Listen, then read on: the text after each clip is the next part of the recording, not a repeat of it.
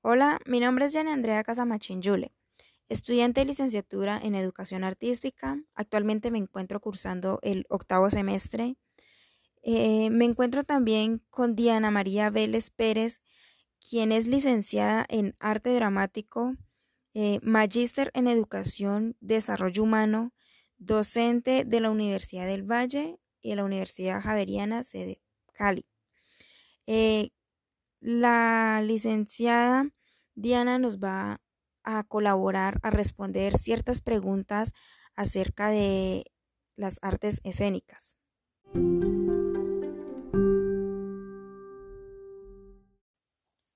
Eh, bueno, empezamos con nuestra primera pregunta, que es ¿cuánto tiempo lleva usted practicando o ejerciendo en el campo del teatro? Bueno, yo empecé el teatro, el estudio teatral, desde que tenía 12 años. Empecé estudiando el bachillerato artístico especializado en teatro que ofertaba Bellas Artes en convenio con el Politécnico Municipal.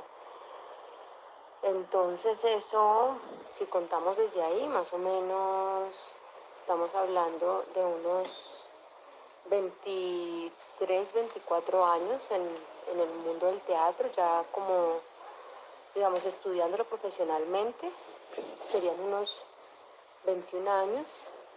Y en la profesión ya como docente, pueden ser unos 20 años trabajando en este mundo del teatro. Vale. Eh, ¿Le gusta lo que hace y por qué? Sí, me gusta mucho lo que hago porque fue una manera de comprender el mundo desde la academia. Digamos que para mí la, escuela siempre fue muy difícil de comprender, las asignaturas, las áreas, eh, los conceptos y más, más sobre todo porque los profesores no, tenían, digamos que una forma de, de explicar diferente para cada uno de nosotros o los que necesitábamos una explicación diferente, sino que era eh, muy estandarizado. Cuando yo entro al bachillerato artístico con especialidad en teatro, entonces encuentro que hay otras maneras de estudiar el mundo y hay otras maneras de ver el mundo y de percibirlo. Entonces desde ese momento descubrí que me encantaba, me gustaba muchísimo. Ya con los años he ido encontrando otros gustos muy particulares, sobre todo no el teatro por el teatro, sino el teatro como una herramienta mediadora con otras áreas del conocimiento. Eso es sobre todo lo que más me gusta. En, en su opinión personal, ¿cómo cree usted que debería ser la formación de un actor? Bueno, esa tercera pregunta es muy amplia y podría tener muchos enfoques. Yo me voy a atrever a, enfocarla desde ese primer pensamiento que me llega a mí cuando me hace esa pregunta. ¿Cómo creería yo que debería ser la formación del actor? Pues yo pienso que, esta formación es una, es, es una oportunidad maravillosa para conocerse a uno mismo, para hacer un estudio sobre nuestra realidad como sujetos, ¿no? ¿Quiénes somos? ¿De dónde venimos? ¿Cuál es nuestra genealogía? ¿Por qué somos como somos? Y a partir de ese primer estudio sobre nosotros mismos, esa, esa mm, percepción de nosotros mismos, ahora sí la contemplación del mundo, porque el actor lo que hace es tomar la realidad y a través de un filtro poético, digamos, poner sobre el escenario eso que quiere contar. Entonces, para que eso suceda, me parece a mí que es importantísimo que el actor primero se forme como sujeto social, entienda quién es y luego ahora sí empezar a, construir otras posibilidades de sujetos, otros seres, otras personas, otras, otras perspectivas de personaje.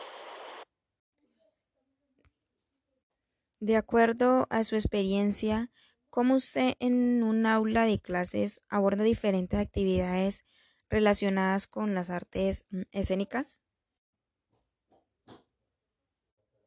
Eso depende, eso depende porque eh, no solamente está el yo que quiero hacer o qué voy a hacer, sino también con quiénes estoy trabajando.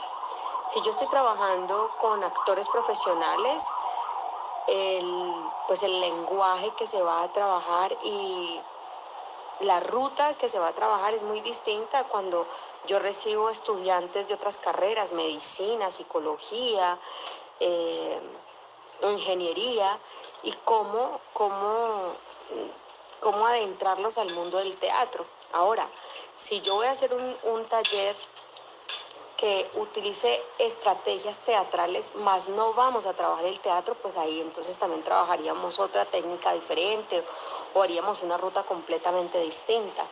Con los actores, mm, con los actores, por lo general, eh, se hace un entrenamiento para disponer el cuerpo, para entrenar el cuerpo que esté enfocado en atención escénica, trabajo grupal, comunicación no verbal, contacto visual, pacto común, para luego ya eh, despertando esas, esas, esas habilidades, por así decirlo, aplicarlas en lo que se vaya a hacer o se vaya a desarrollar, ya sea una escena. Si estamos montando una obra y estamos sobre el tiempo, pues no habrá tiempo para calentamiento, sino que directamente vamos a la improvisación y, a la, y al montaje de la obra. ¿ya? Entonces, claro, todo depende de que con qué tipo de personas esté trabajando. Si son actores profesionales, si son estudiantes de, es un grupo representativo de teatro, por ejemplo, que no son profesionales pero son amantes del teatro, o con estudiantes de otras carreras que tienen un taller desde el cuerpo y la escena, pero que no, no buscan en sí el teatro. Teniendo en cuenta que usted ya es docente de teatro y digamos un ejemplo, en un caso que usted no fuese docente y le dan la oportunidad, ¿usted estaría capacitado para afrontar ese reto? Yo te diría que sí, con la experiencia que tengo y la pasión que tengo por este ejercicio, creo que si si el beneficio lo equipara, pues claro que sí, aceptaría el reto. Bueno, finalizando ya estas preguntas, quiero agradecerle a la licenciada Diana María Vélez por sacar este espacio para retroalimentarme en estas preguntas acerca de las artes escénicas.